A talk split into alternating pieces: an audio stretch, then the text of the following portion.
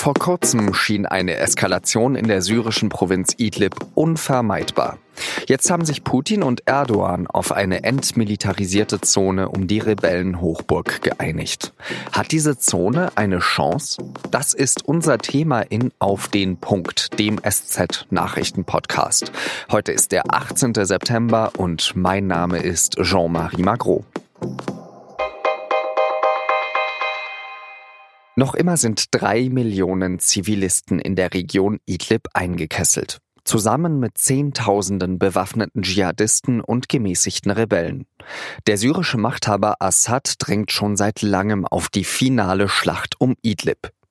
Bei einem Treffen in Genf vergangene Woche haben die Vereinten Nationen noch einmal alle humanitären Helfer vorsorglich auf Giftgaseinsätze in Idlib vorbereitet. Außerdem haben sie die Koordinaten von Krankenhäusern, Schulen und Nahrungsmittellagern an alle Konfliktparteien durchgegeben. So sollen diese nicht angegriffen werden. Der russische Präsident Wladimir Putin hat kurz davor in Teheran aber einen ganz anderen Eindruck erweckt. Friede gibt es nur nach der vollständigen Befreiung Idlibs, sagte Putin beim Treffen der Staatschefs der Türkei, Irans und Russlands. Viele haben das als Kampfansage gedeutet. An diesem Montagabend dann die große Überraschung. Putin und sein türkischer Amtskollege Recep Tayyip Erdogan einigen sich darauf, bis zum 15. Oktober eine entmilitarisierte Zone einzurichten. Sie soll 15 bis 20 Kilometer breit sein und das Gebiet der syrischen Rebellen und islamistischen Kämpfer vom Territorium Assads trennen. Die Assad-Gegner sollen bis zum 10. Oktober schwere Waffen wie Panzer und Raketen abgeben. Türkische Soldaten und die russische Militärpolizei sollen dann gemeinsam patrouillieren. Für Erdogan ist die Einigung wichtig. Er will verhindern, dass noch mehr Syrer in die Türkei flüchten. Und für die Zivilisten vor Ort wäre eine Pufferzone zumindest eine Gelegenheit zum Durchatmen. Über diese Einigung spreche ich jetzt mit Paul Anton Krüger, dem Nahostkorrespondenten der Süddeutschen Zeitung. Herr Krüger, zuvor wurde ja eine große Drohkulisse aufgebaut. Die Türkei soll Waffen an syrische Rebellen geliefert haben und die russische Luftwaffe soll dafür mit Assads Armee Ziele in Idlib bombardiert haben.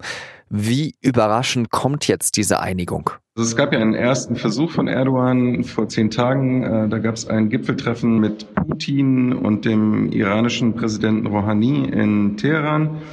Da hat Erdogan schon mal versucht, äh, auf eine Waffenruhe zu dringen. Und jetzt ist offenbar der Druck so stark gewesen, dass Russland, obwohl Putin vor zehn Tagen das noch abgelehnt hat, dort einlenkt. Was ist denn in diesen zehn Tagen passiert, dass Putin eben so eingelenkt hat? Wenn wir jetzt an die Astana-Gespräche, ähm, wie Sie eben gerade gesagt haben, an Teheran zurückdenken, da war das überhaupt nicht absehbar. Darüber kann man nur spekulieren. Tatsächlich ist es natürlich so, dass der internationale Druck relativ groß geworden ist. Der amerikanische Präsident hat sich geäußert, hat mit militärischer Vergeltung gedroht. Es gab Druck von den Vereinten Nationen, es gab Druck aus Europa.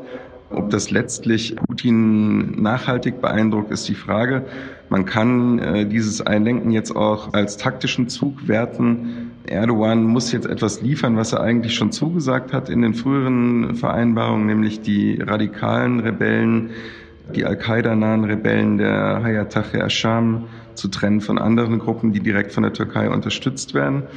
Und wenn ihm das nicht gelingt, entlang der Vereinbarungen über diese Pufferzone, die man jetzt getroffen hat, kann letztlich natürlich der Kreml, äh, kann Putin sagen, diese Vereinbarung wird von der anderen Seite nicht eingehalten. Wir haben es euch von vornherein gesagt und das ist jetzt sozusagen der Beleg, dass eine militärische Offensive, ein militärisches Vorgehen dort unausweichlich wird.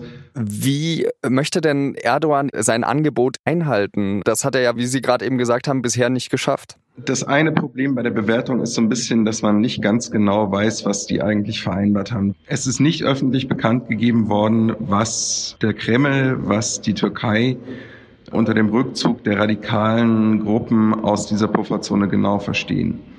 Was man weiß, ist, dass die Türken versucht haben, Hayat Tahrir al-Sham zu einer Art Selbstauflösung zu bewegen Hayat al-Sham wird vom Westen und auch von Russland als Terrorgruppe eingestuft, auch von den UN. Das ist die Nachfolgeorganisation der Nusra-Front. die der offizielle Al-Qaida-Ableger in Syrien war. Die Türkei hat das erst vor kurzem diesen Schritt vollzogen, nachdem eben diese Verhandlungen über die Selbstauflösung gescheitert sind. Mit dieser Selbstauflösung wollte die Türkei Russland den Vorwand nehmen, eine Militäroffensive auf Idlib zu starten. Das hat nicht funktioniert. Auf der anderen Seite gibt es wiederum Vereinbarungen oder zumindest ein Verständnis zwischen Hayat Ascham und der Türkei. Es ist davon auszugehen, dass es zumindest informelle Kontakte zwischen dem türkischen Geheimdienst und dieser Gruppe gibt. Aber ob das am Ende reicht, um die dazu zu bringen, die Forderungen, die jetzt da Russland aufstellt, irgendwie zu erfüllen, das ist völlig offen, meiner Meinung nach. Wie hoch schätzen Sie denn die Chancen ein, dass es am 15. Oktober tatsächlich zu dieser entmilitarisierten Zone kommt? Das ist im Moment sehr schwierig zu beurteilen, weil sich auch verschiedene äh, Schlüsselakteure, also vor allem Hayat al-Sham, aber auch das Regime in Damaskus oder äh, Iran da noch nicht offiziell zu verhalten haben.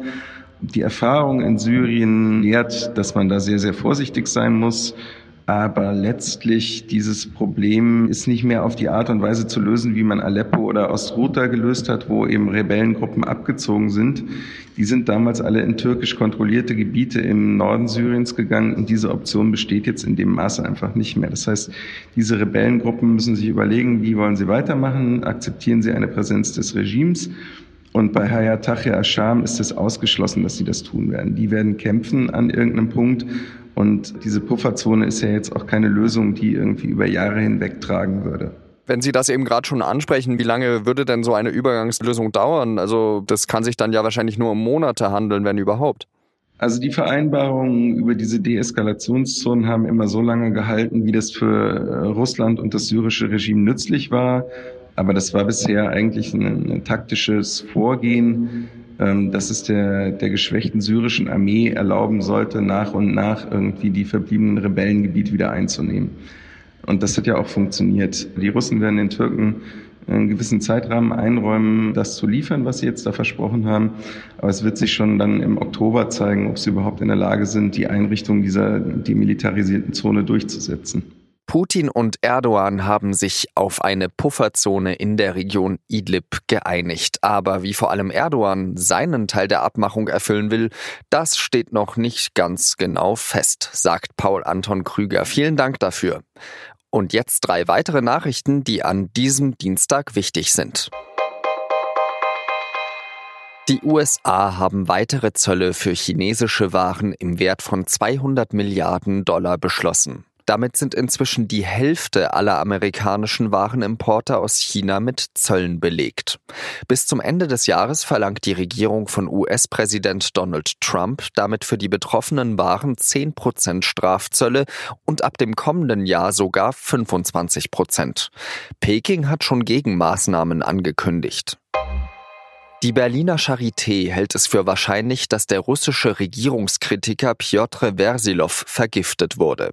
Dafür gebe es eine hohe Plausibilität, sagte der behandelnde Arzt. Versilov bedarf weiter einer intensiven medizinischen Betreuung, sei aber inzwischen nicht mehr in Lebensgefahr. Der Pussy Riot-Aktivist war am Wochenende aus Moskau nach Berlin geflogen worden, um dort behandelt zu werden. Drei Wochen lang sitzt der 22-jährige Yusuf A. in Haft, weil er in Verdacht steht, den 35-jährigen Daniel H. in Chemnitz getötet zu haben. Jetzt kommt er nach Angaben seines Anwalts gegenüber NDR und SZ auf freien Fuß. Yusuf A. hatte ausgesagt, er sei zwar am Tatort gewesen, habe das Geschehen aber nur beobachtet. Zeugen hätten seine Aussage gegenüber der Polizei bestätigt. Drei Asylbewerber, darunter Yusuf A., standen in Verdacht, Daniel H. getötet zu haben. Einer von ihnen befindet sich noch in Haft. Ein dritter ist nach wie vor flüchtig. Das war auf den Punkt der SZ Nachrichten Podcast. Redaktionsschluss war 16 Uhr. Die ganze Woche haben wir einen Schwerpunkt zum Thema Wohnen, weil sich das unsere Leser im Rahmen des Projekts Werkstatt Demokratie so gewünscht haben. Für mehr Infos gehen Sie einfach auf sz.de Schrägstrich Werkstatt Demokratie.